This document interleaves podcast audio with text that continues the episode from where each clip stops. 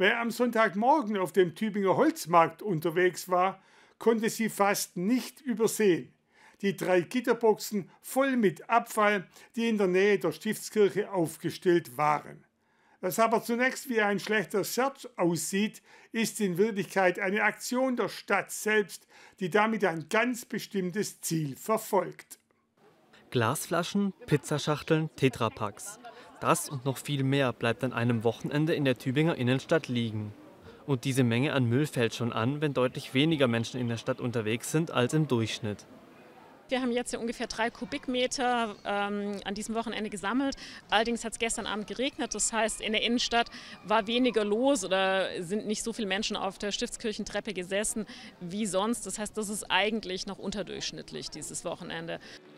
Aktuell befindet sich in den Boxen der Müll aus dem Innenstadtbereich, vor allem vom Marktplatz, dem Holzmarkt und der Mühlstraße in Richtung Neckarbrücke.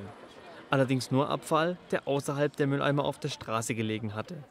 An einem durchschnittlichen Wochenende könne man bereits mit dem Müll von der Treppe vor der Stiftskirche eine Box füllen, so harsch.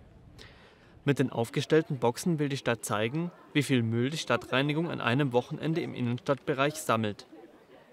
Uns geht es darum zu sensibilisieren und zu zeigen, hey, das alles werft ihr hier in der Innenstadt einfach weg. Dafür, dass am Morgen danach von dem Müll nicht mehr viel zu sehen ist, sorgt die Stadtreinigung. Ha, es ist ein großer Aufwand, weil wir müssen ja in, in kurzer Zeit, in drei Stunden, wo wir da hin, äh, müssen wir den Müll mit den zwölf Leuten halt äh, äh, aufräumen. Doch nicht nur die Tatsache, dass der Müll nicht herumliegen soll, spielt bei der Aktion eine Rolle. Gerade Glasscherben können auch gefährlich werden.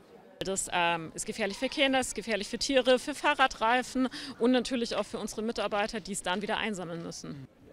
Deshalb bittet die Stadt darum, den eigenen Müll nicht einfach herumliegen zu lassen.